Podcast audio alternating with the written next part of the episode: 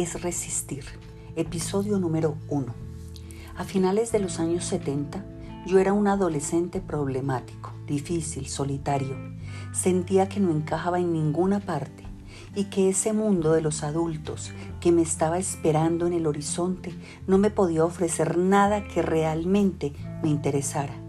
Hacía mucho deporte, vagabundeaba por ahí en mi bicicleta, Fantaseaba con viajes a parajes distantes que no tuvieran nada que ver con mi barrio, con el colegio o las rutinas escolares. Cuando estaba en grado décimo, entró al colegio Refous, una profesora de literatura que venía del Teatro Libre de Bogotá, Carlota Llano. Tenía una voz potente, gutural, como si hubiera fumado toda la vida. Cierta ronquera la hacía parecer más vieja cuando en realidad era una muchacha muy joven que se estaba estrenando como profesora con nosotros. Hablaba con la fuerza que los actores les imprimen a sus parlamentos para que los escuche el público de las últimas filas. No solo leímos con ella a lo largo de todo ese año escolar, sino que al final ella propuso que sacáramos una revista literaria, una especie de pasquín con algunos de nuestros textos. No tengo copia de esa publicación, pero recuerdo que trabajé con ahínco en el relato de un soldado que se queda atrapado en una pesadilla en la mitad de un campo de batalla. Un tipo que no puede escapar de un sueño aterrador que lo deja siempre en la mitad de la nada en una noche de luna llena, desamparado y al borde de la muerte. Me sentí muy orgulloso de que Carlota hubiera elegido mi pequeño cuento para la publicación anual. Debo aclarar que en ese entonces yo era un buen estudiante, muy aplicado, pero no pertenecía a la élite literaria del colegio.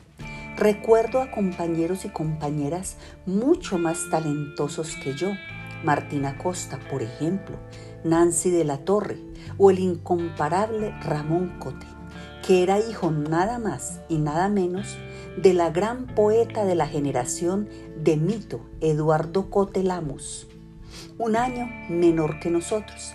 Despuntaba también otro joven que brillaba con luz propia, Santiago Gamboa.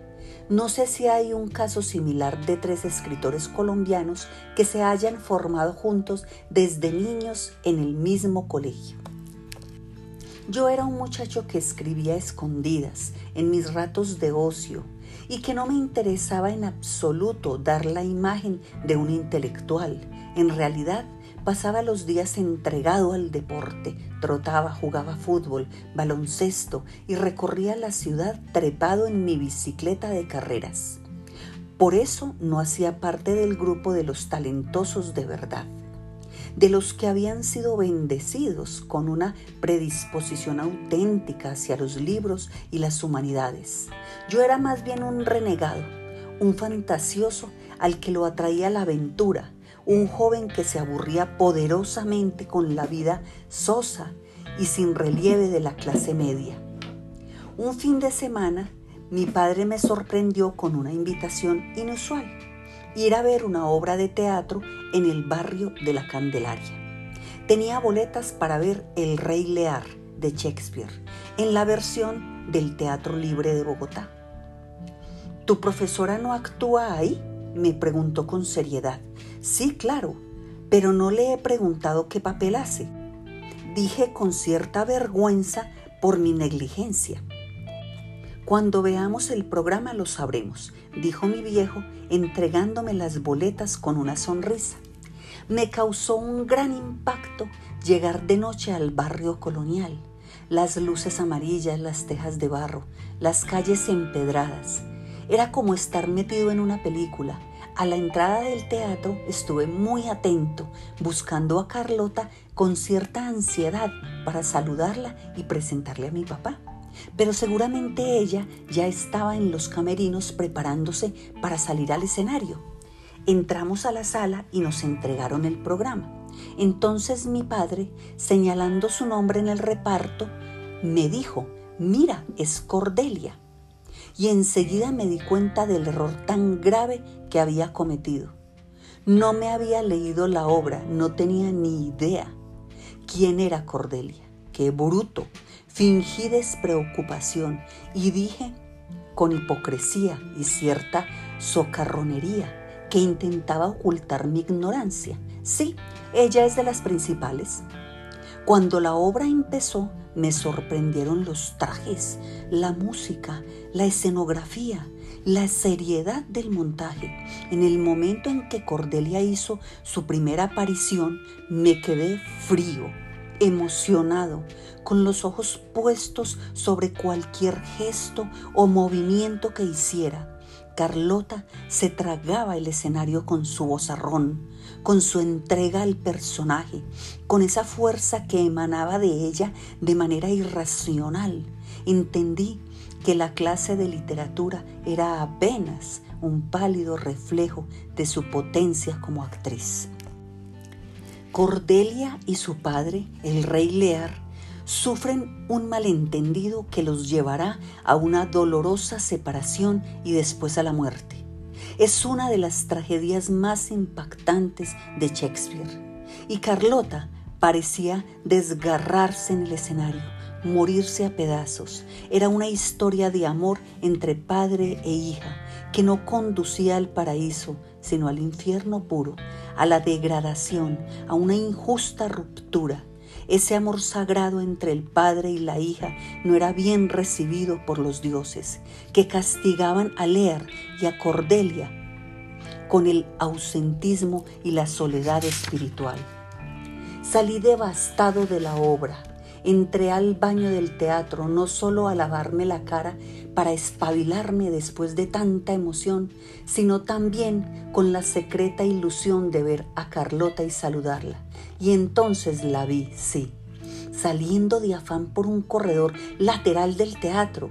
No alcancé a decirle nada porque iba apresurada cogida del brazo de otro actor y parecía estar huyendo por una salida secreta justamente para que nadie la viera me quedé inmóvil a la salida del baño y aguzando la mirada vi quién era el actor con el cual se estaba escapando del teatro.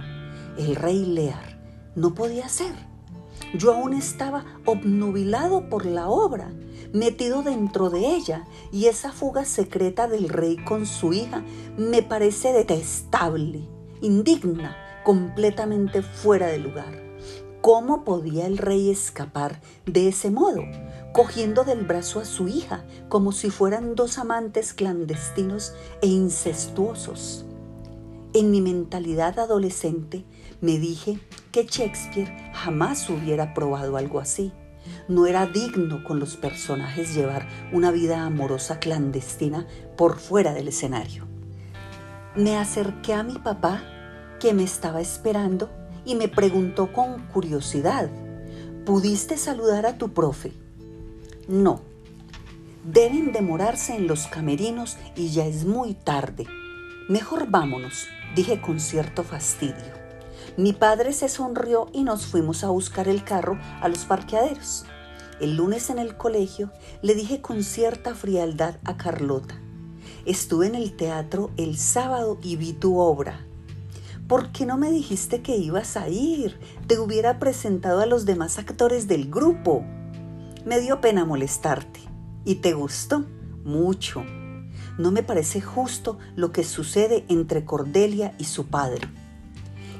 Eso es la tragedia, sentenció Carlota, un destino fatídico que no podemos eludir.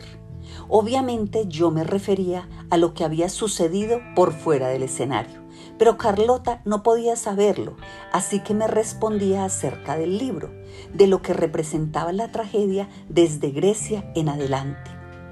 Unas semanas después supe que el actor del teatro libre que encarnaba a Lear era Jorge Plata, la pareja permanente de Carlota. Mi indignación no cesaba. Y ahora, tantos años después, me pregunto con una sonrisa si ese pequeño Mario que vio su primera obra de teatro con la piel erizada no estaría enamorado de su profesora de literatura. Si no le hubiera encantado abrazarla en los camerinos y decirle al oído cuánto la admiraba y la quería. Pero no, claro, se había interpuesto el rey alucinado, Lear, el rey trastornado y medio loco que se acostaba en secreto con su hija Cordelia sin que los espectadores se enteraran. Me volví aficionado al teatro y recuerdo en ese tiempo haber visto La agonía del difunto de Esteban Navajas, Las brujas de Salem de Arthur Miller y Guadalupe, años 50. Una creación colectiva del teatro La Candelaria. Compraba los libros de las obras que iba viendo y los leía con anotaciones que a veces tenían que ver con los montajes y no con los textos. Cuando estaba a punto de finalizar el bachillerato, una noche me fui a ver Ricardo III en una versión del Teatro Popular de Bogotá, una sala que quedaba en la carrera quinta colindando con la Jiménez. Era mi segundo Shakespeare y quedé anonadado. Ricardo III es un individuo despreciable, deforme, contrahecho, celoso, envidioso, criminal, cínico, que encarna todas las vilezas de las que es capaz el ser humano. El actor encargado de darle vida al personaje era Gustavo Angarita, que al final de la obra gritaba a voz en cuello, mi reino por un caballo. Otra vez se me puso la piel de gallina al sentir en el centro de todo mi ser la interpretación brutal de Angarita se tomaba el escenario poco a poco hasta quedar totalmente a cargo y después hacía con uno como espectador lo que le daba la gana. Lo entusiasmaba, lo deprimía, lo indignaba. Era un carrusel de emociones y el público llegaba al final de la obra agotado, exhausto, como si se acabara de bajar de una montaña rusa. Esperé de nuevo en las afueras del teatro porque quería ver a Angarita en la vida real. Necesitaba saber cómo se movía, cuál era el tono auténtico de su voz, si sus ojos llameaban como en el escenario. Recuerdo que salió enfundado en un abrigo negro, serio, encorvado, y no se despidió de nadie. Se perdió por las calles de la Candelaria, con la cabeza gacha, como si fuera en busca de ese reino que al final le había sido negado. No sé cómo sucedió, pero desde esa noche, para siempre, Ricardo III tendría la voz y los gestos de Angarita, y él sería para mí Ricardo III, aunque interpretara mil personajes más, tanto en teatro como en televisión, cada vez que lo descubría en la pantalla con su barba blanca inconfundible, yo decía en voz alta, ah, es con Ricardo III. Tres años después, cuando entré al departamento de literatura de la Javeriana, volví a tropezarme con Lear por los corredores del departamento, ese miserable que se había robado el amor de mi profesora de literatura, Jorge Plata dictaba un seminario sobre Shakespeare. Un compañero me dijo revisando la cartelera, sería chévere tomar Shakespeare este semestre. Lo miré de reojo con cierto desdén y afirmé mientras me retiraba del lugar. No me interesa Shakespeare, ya me matriculé en Joyce. Obviamente era mentira. Ya me había leído varias de las tragedias del inglés y era un lector asiduo de su poesía. En cambio, del irlandés solo conocía un par de cuentos suyos y nada más. Y mi pasión por el teatro era tal que vi con alegría en un cartel pegado en la facultad que se estaba conformando un grupo de teatro. Decidí presentarme. Lo dirigía otra actriz del Teatro Libre, Olga Lucía Lozano. Nos inscribimos en el grupo con Santiago Gamboa, que era mi compañero desde el colegio.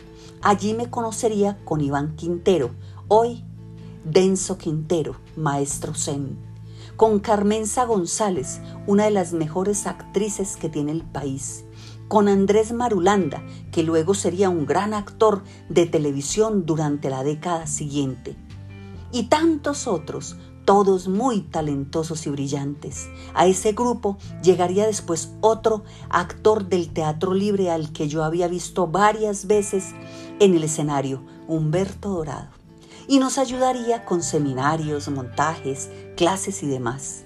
Y cuando me preguntaban quién era yo, de dónde venía, por qué me gustaba tanto el teatro, yo respondía, soy discípulo de Cordelia.